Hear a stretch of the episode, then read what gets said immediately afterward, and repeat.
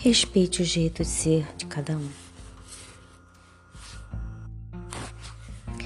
Respeite o jeito de ser de cada um.